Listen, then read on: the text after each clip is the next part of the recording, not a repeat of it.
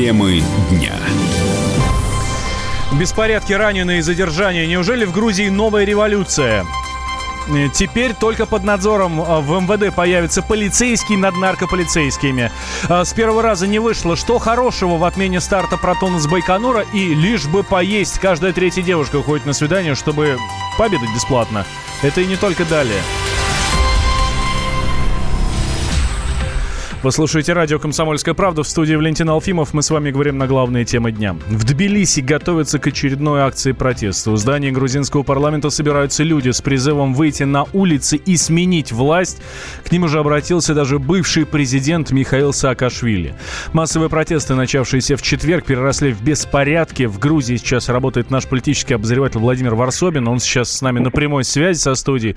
Володь, здравствуй. Какова сейчас обстановка? Да, Добрый вечер. Ну, э, проспект Уставели уже перекрыт протестующими. В общем-то, их набралось э, несколько тысяч. Э, ну, я думаю, что тысячи три точно есть. Но для местных э, демонстраций это такая небольшая, на самом деле, э, сумма. Поэтому э, здесь э, митинг будет, говорят, нарастать ближе уже к 10 часам вечера по Москве в 9. А как ведет себя полиция? Ну, полиция попыталась э, не допустить, э, чтобы протестующие перегородили проспект. Но у них, как всегда, это не получилось. Это такие танцы с бубнами. А, полиция понимает, что этого не избежать, но делает вид, что, что оно и мешает протестующим. Ну, в общем-то, сейчас э, ничего пока такого страшного не происходит, но единственное, что э, э, ораторы просто на, накручивают э, манифестирующих. Э, там много очень плакатов против России, что для, кстати говоря, Тбилиси не очень характерно, и народ прибывает. Я не знаю, чем это может закончиться, э, но такое я вижу в первый раз в Грузии. Володь, ты русский, у тебя не было проблем сегодня? Ну, я не просто русский, я еще и наглый, поэтому я спокойно хожу. И, и кстати говоря, не совершенно это э, безопасно. Я разговариваю с людьми, прошу перевести, что говорят с трибуны, веду с ними разговоры. Но я так понимаю, что это такая застарелая рана от потери территорий. А, и Саакашвили и его партия сейчас ударила, выложила последний козырь.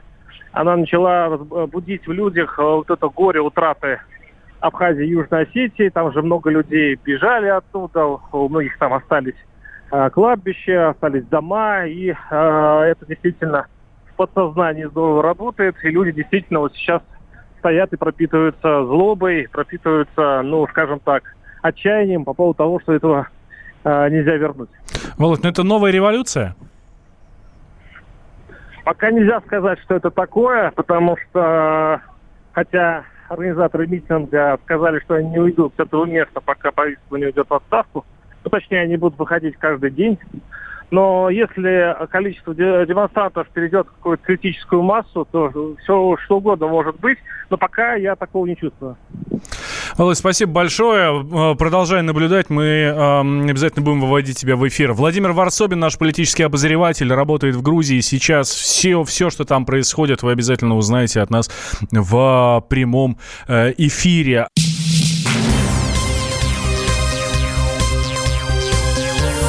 Темы дня. Вы слушаете радио «Комсомольская правда». Меня зовут Валентин Алфимов. МВД нашло нарушение в работе полицейских по делу журналиста Ивана Голунова. Как сообщили в столичном главке, материалы направят в прокуратуру Москвы. Там будет решен вопрос о передаче дела в Следственный комитет для проведения предварительного следствия. На прямой линии Владимир Путин впервые прокомментировал ситуацию, сложившуюся вокруг уголовного преследования Голунова. Президент выразил надежду, что будут проведены необходимые следственные действия по выявлению всех виновных. Корреспондента «Медузы» задержали в Москве 6 июня. Во время досмотра у него нашли пакет с наркотическими веществами. Позднее уголовное преследование прекратили, потому что не доказали э, совершение преступления. А после освобождения Голунова служба безопасности МВД начала внутреннюю проверку и выявила ряд нарушений. Глава министерства Владимир Колокольцев поручил создать специальный отдел для контроля за работой наркополиции. Бывший сотрудник МВД Вадим Лялин уверен, что это не изменит ситуацию Я не считаю, что такое отдельно взятое подразделение внутри профильного подразделения будет работать как-то лучше, чем а, вся структура собственной безопасности. Априори там, ну, если у вас гнилая голова там, да, и нет мозгов, то от того, что отсутствие этого мозга поделить два еще менее отсутствующих куска, лучше не будет. Принцип действия тот же самый. Основное профильное подразделение не выполнило свою функцию в своей части по контролю за наркополицейскими, где гарантия, что какой-то опять еще такое же, ну, специально для них созданное выполнит. Ну, в чем разница-то? От переменами слагаемых сумм у нас не меняется. Известные правила. Я очень сомневаюсь в правильности создания этого подразделения в принципе. Есть уже собственная безопасность. Вот собственная безопасность пусть и занимается этим.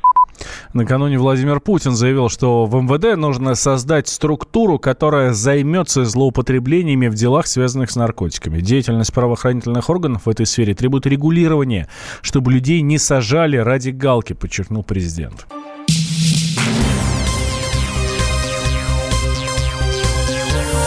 Темы дня. Вы слушаете радио «Комсомольская правда». Меня зовут Валентин Алфимов. Э, запуск ракеты-носителя «Протон-М» перенесли на другую дату для того, чтобы устранить неполадки с телескопом «Спектр-РГ», сообщает Роскосмос. С нами на связи с Байконура корреспондент комсомолки, обозреватель комсомолки Александр Милкус. Александр Борисович, здравствуйте. Здравствуйте. Что там с «Протоном»-то? Ну, на самом деле, никаких вот особых проблем с э, космическим аппаратом «Спектр РГ» нету. Я сейчас буквально вернулся со встречи с заместителем генерального э, директора госкорпорации «Роскосмос» Михаилом Хайловым. Там не в самой аппаратуре э, спутника, а ну как в платформе, которая э, его должна вывести на орбиту. Э, там, в общем, электрические э, проблемы, как он сказал, в принципе, можно было запускать и так. Технический регламент это э, позволял. Но а, так как этот спутник очень дорогой и очень важный для России и для российской науки, хотя он э, российско-немецкий, но основные, основно, основа его это наш. Э, решили все-таки на всякий случай э, снять ракету, еще раз все проверить, еще раз все электрические цепи э, простучать, прозвонить. И э, 12 июля, 12 и 13 два дня, э, это те дни, когда еще одно окно есть, и можно будет отправить э, спутник, э, вернее, космическую уникальную обсерваторию на орбиту. Я могу сказать, что для российских ученых, для российской науки это, наверное, э, будет самый важный, самый главный день если все будет, я надеюсь, в порядке, и обсерватория выйдет на заданную орбиту. Дело в том, что у России нет сегодня, к сожалению, ни одного научного аппарата на орбите. Э, Советский Союз, который первым отправил спутник на Марс, э, на Венеру, мы первые сфотографировали обратную сторону Луны.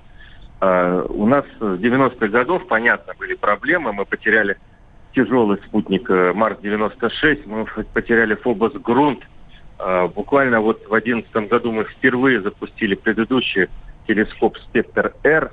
А, он отработал больше положенного срока, но э, в конце, в начале этого года он замолчал. Ну, в общем, срок его вышел уже давно, он работал уже за пределами гарантийного срока.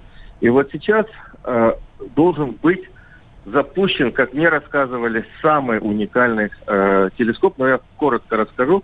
Это э, телескоп, который снимает э, Э, излучение, э, берет излучение в рентгеновском диапазоне. Но мы все знаем, что такое рентген. Мы с ним ходим в поликлинику, мы делаем снимки. А, но там, как мне объяснили физики, проблема в том, что э, частицы рентгеновского излучения через нас проскакивают, и вот тень, которую они оставляют, мы видим ее на пластинке, и, в общем, врачи могут сказать, что у нас случилось с организмом. Задача э, вот этого э, рентгенского телескопа словить вот этот поток э, лучей, фотонов и задержать, и проанализировать, откуда они летят, что они делают э, и какие э, космические объекты они представляют. Да, Александр Борисович, спасибо большое. Александр Милкус, а, обозреватель «Комсомольской правды», прямо сейчас находится на Байконуре. Должен был следить за запуском ракет-носителя «Протон-М» с а, телескопом «Спектр-РГ», но а, не получилось. Перенесли на 12, июня, на 12 июля запуск этой ракеты. Роскосмос уже сказал, что ни на что не повлияет этот запуск. Запустим, и все остальные тоже а, отправятся в космос, как и должны были отправиться а, по расписанию. Что касается телескопа «Спектр-РГ», вот мы все с с вами хорошо знаем телескоп Хаббл, да, это, это насовский американский. Вот спектр РГ это примерно такая же история, тоже настолько же крутая штука. Продавец фруктов из Азербайджана вернул иркутянину потерянный миллион рублей. Чтобы отдать деньги, Шамхал Гизалов пошел на риск, несколько раз превысил скорость на машине, пытаясь догнать владельца кругленькой суммы. Но, когда хозяин денег увидел, что за ним гонится какой-то автомобиль, вжал педаль газа в пол. Чем закончилась эта погоня, расскажет Юрий Кораблев. В мире немало честных людей. Тому доказательство – история, которая произошла в Иркутске. 28-летний продавец фруктов Шамхал Гизалов вместе с другом пошел в банк. На парковке он увидел, как один из клиентов вышел из отделения сумкой и небольшим пакетиком в руках подошел к своей машине и выронил этот самый пакет на дорогу. Не замечая этого, закрыл дверь и уехал. Наверняка кто-нибудь другой на месте Шамхала незаметно положил бы эту находку в свою машину и постарался поскорее ретироваться. Собственно, Шамхал тоже так и сделал. Правда, поехал он не тратить внезапно свалившийся на голову куш, а погнался за машиной хозяина денег. Тот же, ничего не подозревая, уже спокойно выруливал на соседнюю улицу. Гоняться пришлось около 15 минут. За ним поехал и его догнал. Я его моргал, чтобы остановился. Сначала, наверное, испугался, что. Он не знаю, он с деньгами выезжает, получается, из банка. Он, ну, наверное, испугался, что сейчас его какое-то нападение будет. Я ему по, через окно показываю пакет, что ну, ты выронил пакет деньги. А он сразу видел в шоке. Отдышавшись и отойдя от шока, хозяин денег долго не хотел отпускать Шамхала. Наконец он достал из пакетика одну пачку, отщепнул из нее несколько пятитысячных купюр и протянул их Шамхалу со словами «Спасибо за честность».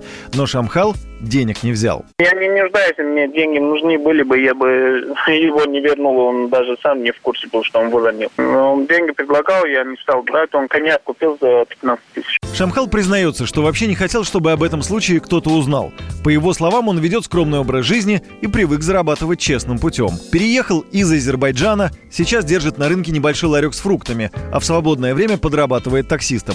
Известно об этой истории стало благодаря другу. Тот без спроса успел выложить пост в социальные сети, за что выслушал недовольство от своего честного товарища. Юрий Кораблев, радио «Комсомольская правда». Псы гоняются за котами.